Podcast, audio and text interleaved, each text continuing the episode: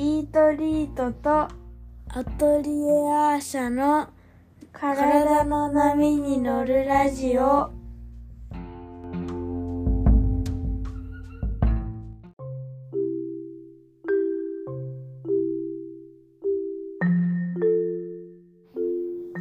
い、こんにちは。イートリートの小林静香です。アトリエアーシャの池田咲です。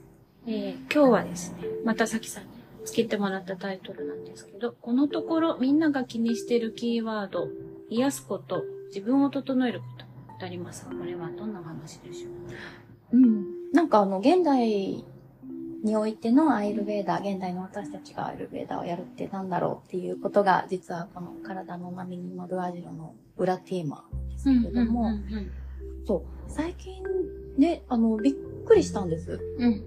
あの、まあ、びっくりしたことっていうのは、皆さん、ほら、いろんなご専門があって、いろんなところで、ね、一生懸命お仕事されたり、ご活躍されたりしている。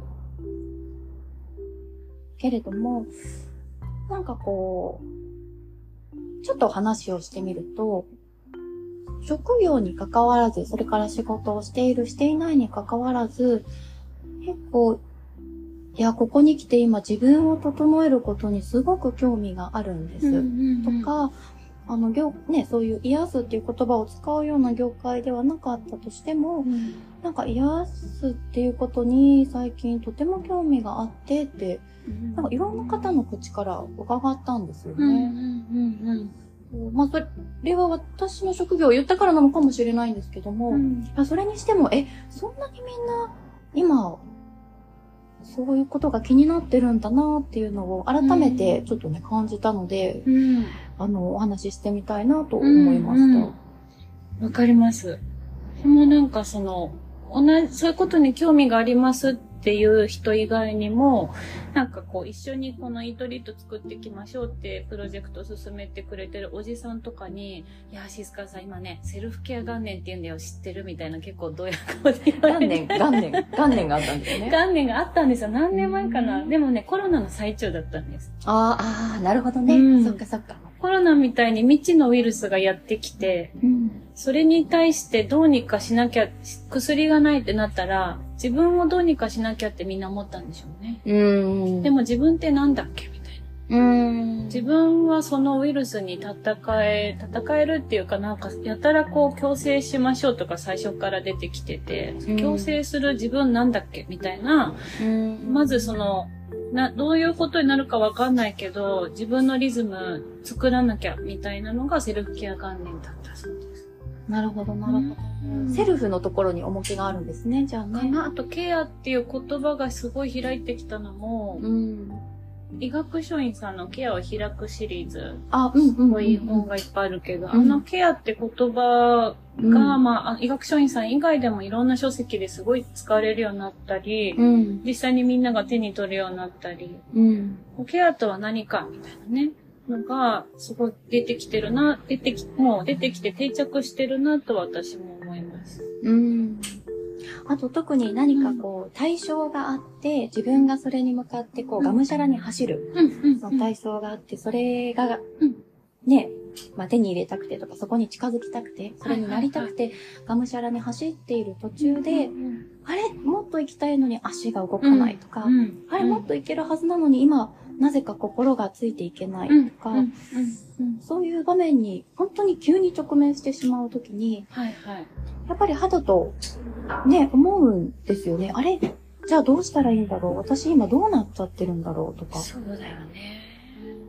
まあそういうことに昔の人が気づいてなかったわけじゃないと思うんだけど、まあ、社会的風潮なのか、一回止まってもいいんだよ、みたいなね。なんかそんなにガツガツ何かを成し遂げなくても自分のことを内省しましょうとか、それを誰もが気にするようになったのかもしれないですね。内側に目を向ける。うん前ばっかじゃなくて。そうですね。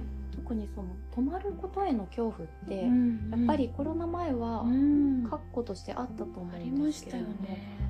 実際止止ままったからそう、止まれる、で、止まれるんだってって思ったし、みんなが止まってるなら、私私も止まるって思った人もね、ね。いると思いますし、あれ、止まってみたらなんか調子良くなったから、あれ、もしかして、こうした方が良かったのかな、で、結構飲食業界の方とかはね、うんうんうんうん。夜の営業なくなったことで、なんか体調が良くなりましたっていう方いらっしゃるので、ね。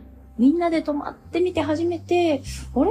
なんかこっちの方が自分の調子がいいのかなってと思っかね。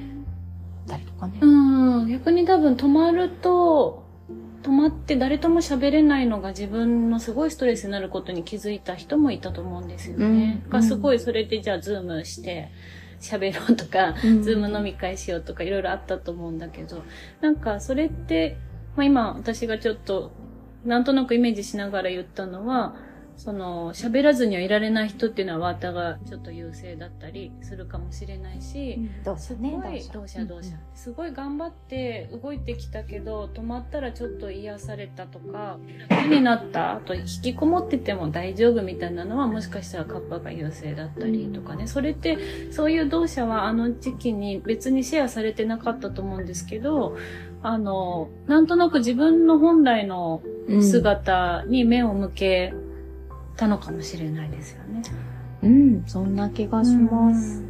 アイルベーダ勉強していくと、その、そこに名前がついたりとかするからちょっと面白いかもしれないです。ね、面白いですよね。